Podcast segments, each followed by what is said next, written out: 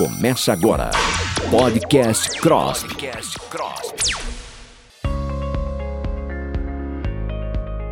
Olá, ouvintes! Sejam bem-vindos a mais um episódio do Podcast CROSP, um programa da Rádio CROSP onde especialistas discutem temas relevantes da odontologia para os profissionais da classe.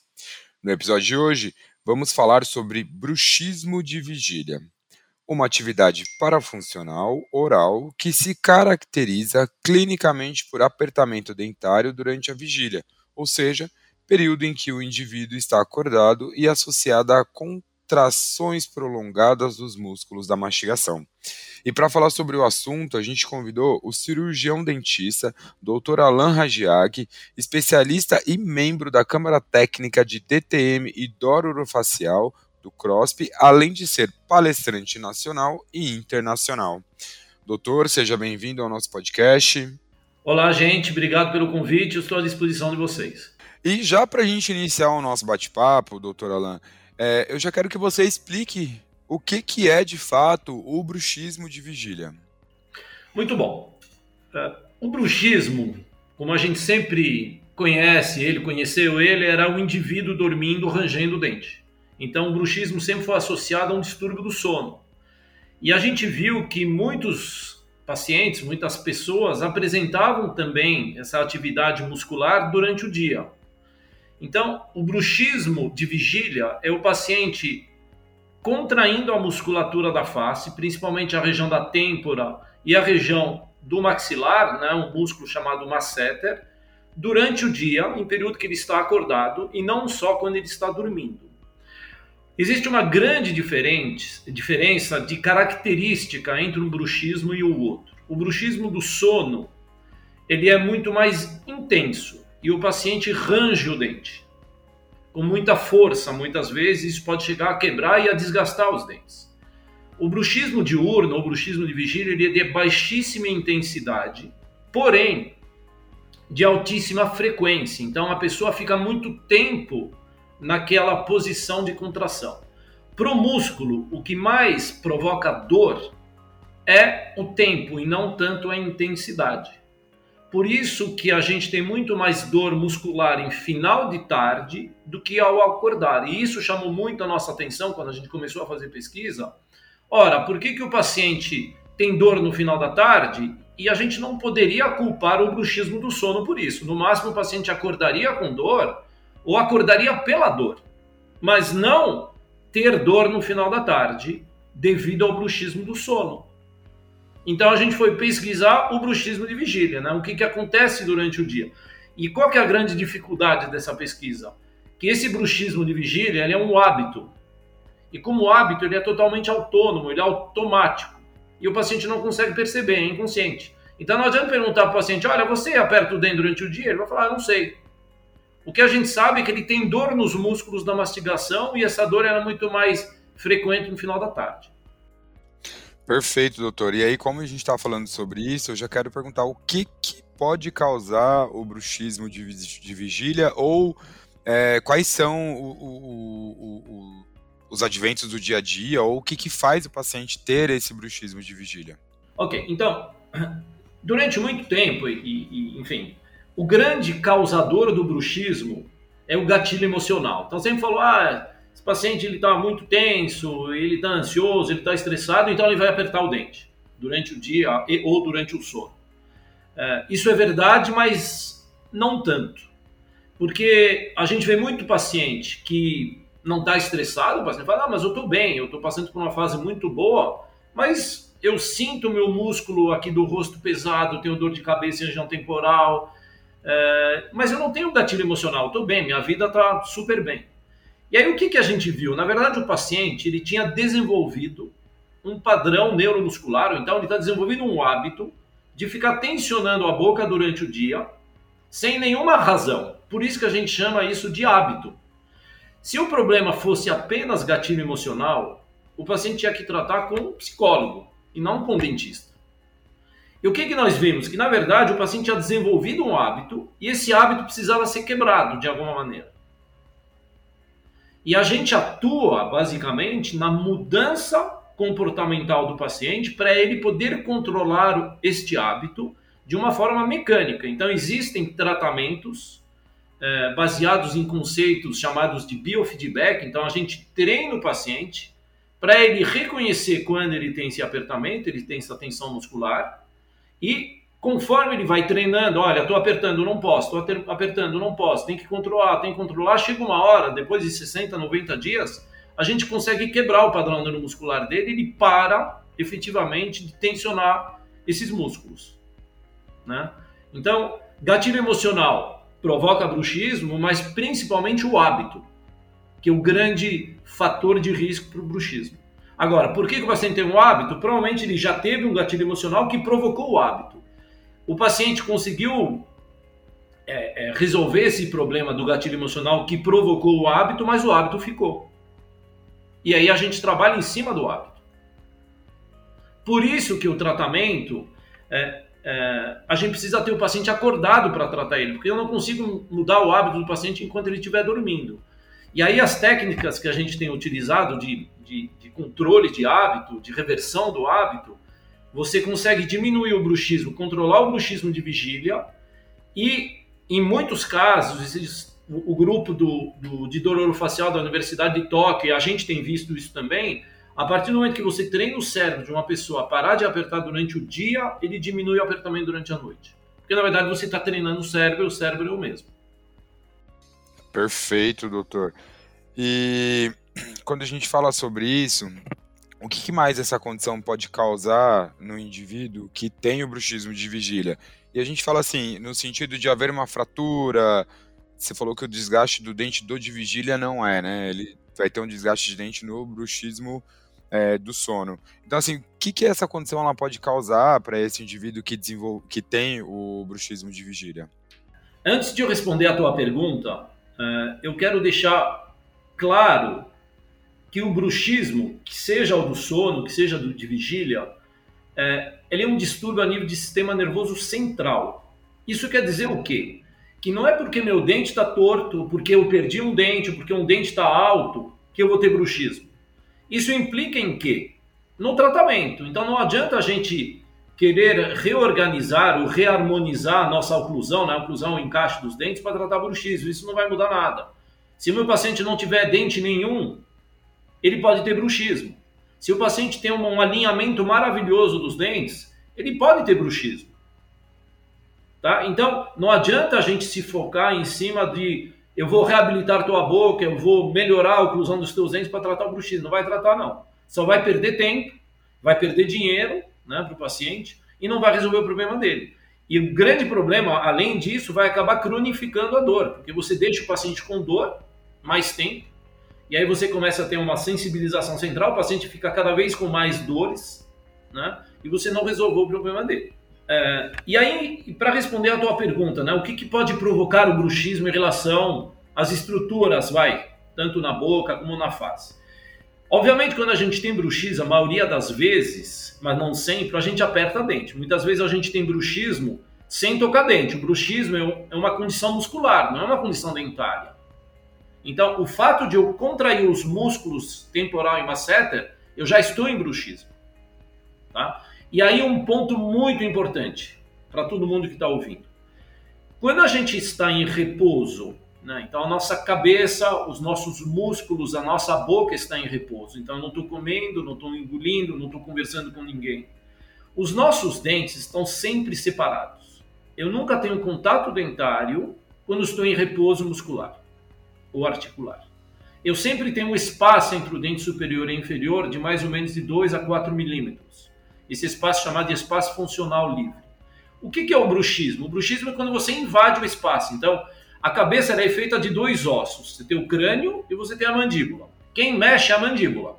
O dente superior ele faz parte do crânio. A mandíbula é esse osso inferior aqui. A mandíbula, ela, na hora que eu quero abrir a boca, ela abaixa. Na hora que eu quero fechar a boca, ela levanta. Tá? Quando ela está em posição de repouso, ela vai adquirir uma posição espacial, vamos dizer assim, na qual os dentes nunca se tocam. Então existe um exame que vai determinar, chama eletromiografia. Esse exame fala, olha, quando você está em repouso, você tem um espaço lá de 3 milímetros entre os molares superiores e inferiores. O que, que é o bruxismo, então? O bruxismo é quando você levanta a mandíbula sem necessidade funcional. Quando que a gente tem que levantar a mandíbula e apertar os dentes? Na hora de comer e na hora de engolir. O resto do tempo, você deveria ficar com esses dentes totalmente separados. O bruxismo é você invadir o espaço quando não precisa. E aí, o que, que pode provocar isso? Obviamente, uma sobrecarga na região muscular, né? porque para você levantar a mandíbula você precisa contrair músculos, o músculo da têmpora, o músculo masseter, basicamente. Você acaba comprimindo a região da articulação, e isso pode provocar inflamações articulares, pode provocar estalos, pode provocar dor na articulação.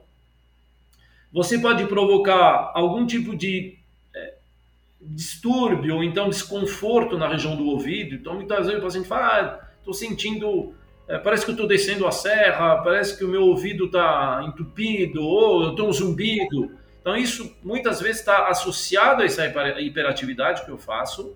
Em relação aos dentes, o fato de ficar apertando dentes ou rangendo dente, então o rangeiro ele, vai, ele pode provocar tanto um desgaste como uma fratura no dente, na coroa, no implante, né? na coroa que eu fiz em cima do meu implante, tá? Então isso é bruxismo do sono. E durante o dia, se eu fico apertando o dente, isso cria zonas de fragilidades nas restaurações e nos dentes e você acaba quebrando também. Então muitas vezes o paciente fala, pô, mas eu quebrei meu dente, estava comendo um pão puma.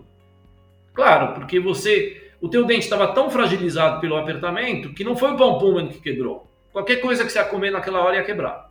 Né? E aí, é, além de você quebrar dentes ou restaurações ou coroas, o fato de você apertar os dentes acaba também atrapalhando muito os tratamentos periodontais. Né? Então, periodontal é quando a gente mexe na gengiva, o paciente tem alguma inflamação gengival e, e ainda por cima ele fica apertando o dente, isso acaba destruindo mais o osso né, que segura o dente. Paciente que está fazendo tratamento ortodôntico, fica apertando também, ele acaba quebrando o bracket ou então acaba é, é, atrasando ou dificultando o, tratamento. E o que eu tenho visto muito aqui no consultório, com os tratamentos novos, com um, é, as placas né, que são utilizadas, tipo Invisalign, é, essas, essas plaquinhas elas são meio moles. E o paciente que tem bruxismo adora apertar essas placas. Então é muito paciente de ordem cronológica, ele fala o seguinte: olha, eu comecei a fazer o tratamento ortodôntico, comecei a ter dor depois de alguns meses. Por quê? Porque ele ficou, ele começou a apertar a placa. A placa é uma, uma sensação gostosa de ficar mordendo ela e isso acaba sobrecarregando a musculatura.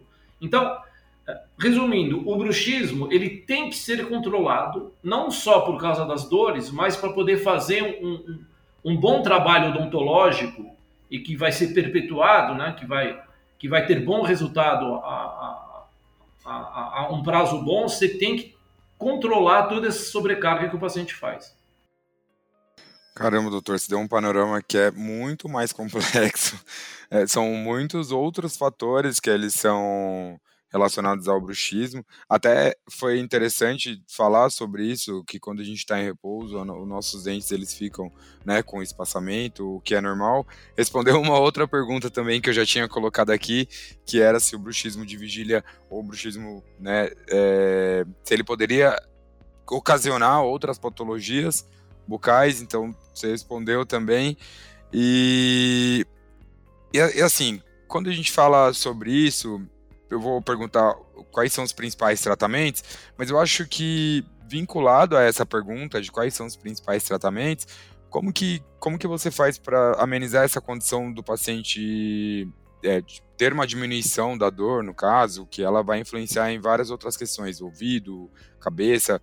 Eu acho que primeiro eu queria saber isso, como que faz para amenizar essas dores e quais são os principais tratamentos. Então, primeira coisa, quando a gente fala em bruxismo, a gente está falando em hábito ou então em comportamento, tá? Então isso implica muito no tratamento. Por exemplo, tratamento cirúrgico invasivo não trata hábito, tá? Então tratamento ele não pode ser cirúrgico. É, tratamento ortodôntico, então você visa mexer na, na, no posicionamento dentário, isso não vai mudar o hábito do paciente, tá? O bruxismo, sem esquecer, ele é o grande vilão das dores orofaciais. Dor orofacial, problema na articulação, dor muscular, está muito vinculado a sobrecargas. Tá? Então, o paciente ficar apertando, ele acaba sobrecarregando o músculo, dentes, articulações, ouvido, sobrecarrega tudo. Então, a primeira coisa que a gente precisa fazer é mudar essa condição é, de hábito, essa condição comportamental do paciente. Tá? Eu preciso ajudar ele a controlar a sobrecarga. Então, ele precisa parar de ficar apertando e tensionando a musculatura. Ok? Então, essa é a primeira coisa. Como que a gente faz isso? Tratamentos que visam reverter hábitos. E existem muitos, baseados no biofeedback. Então, treinamento do paciente. Nós desenvolvemos um dispositivo intraoral que o paciente usa durante o dia. Esse dispositivo ele monitora em tempo real aquele espaçamento entre os dentes que a gente falou. Quando o paciente começa a invadir o espaço, o dispositivo avisa ele. O paciente, opa, estou invadindo, não posso. Se eu estou invadindo é porque eu estou tensionando. Não posso invadir, eu preciso voltar para a posição de repouso. Então, o que, que esse dispositivo faz? Ele ajuda o paciente a se conscientizar do hábito tensional. Tá? Então, esse é um, é um, é um dos meios que a gente tem terapêuticos para biofeedback. Outro, outros meios, né? Tem gente que usa, por exemplo, post-its. Coloca post-it aonde você olha, tem um post-it lá. Solta o dente, para de apertar. Ou cara de desenho, qualquer coisa que vai fazer ele lembrar que ele não pode ficar apertando o dente, que ele não pode mais, não pode invadir aquele espaço. É, existem aplicativos de celular que ficam tocando a cada intervalo X que você programa para te lembrar que não é para ficar apertando. Tá? Então, todos esses tratamentos baseados no conceito do biofeedback são hoje os tratamentos de escolha para você controlar o hábito de tensionar. É, num segundo momento, você pode até pensar em fazer é, reabilitações. Ah, o paciente precisa reabilitar porque ele perdeu um dente. Não é que a gente vai deixar o paciente sem reabilitar, mas primeiro eu preciso tratar o hábito dele. Depois eu posso entrar com o tratamento que realmente eu preciso no paciente é, para a parte estética para a parte funcional. Perfeito, doutor. Eu acho que a gente tem depois também espaço para falar mais sobre isso. É, esse é um assunto muito interessante e ele é mais complexo. Acho que você conseguiu trazer para a gente aí, conseguiu abranger bastante coisa e trazer bastante detalhes sobre o bruxismo de vigília. O podcast já está chegando ao fim. Eu já quero que você fique à vontade para dar suas considerações finais e deixar um abraço para os nossos ouvintes. É sempre bom falar, principalmente conversar com, com pessoas leigas ou não da área, é, apresentar as pesquisas que a gente tem feitas e apresentar o que mais tem se falado no mundo na parte de bruxismo e na parte de disfunção da ATM, de dor orofacial, que hoje está muito associado, que nem eu falei, a sobrecargas. Então, a minha mensagem, e isso eu vejo todos os dias no consultório, é, por favor, para o paciente, não faça nenhum tratamento invasivo para tratar bruxismo. Isso não vai resolver teu problema, tá? Tratamento invasivo, eu digo, vai desde cirurgias à aplicação de, de toxinas, isso não trata bruxismo. Mexer em dente, é, fazer ortodontia, isso não trata bruxismo. Bruxismo é um comportamento que precisa ser controlado. Então, essa é a mensagem mais importante. Não faça tratamento que vai apenas prolongar o sofrimento do paciente. Obrigado, doutor Alain. Obrigado pela sua participação e pela sua colaboração com o nosso podcast. E esse foi mais um episódio do podcast CROSP. Lembrando que pelo site www.crosp.org.br você fica por dentro das atividades do Conselho, assim como pelas redes sociais com o arroba CROSPOficial no Instagram e Facebook. E lembre-se de conferir o canal da TV CROSP no YouTube para mais conteúdos sobre odontologia. Ficamos por aqui e até mais! Você ouviu Podcast Cross. Podcast Cross.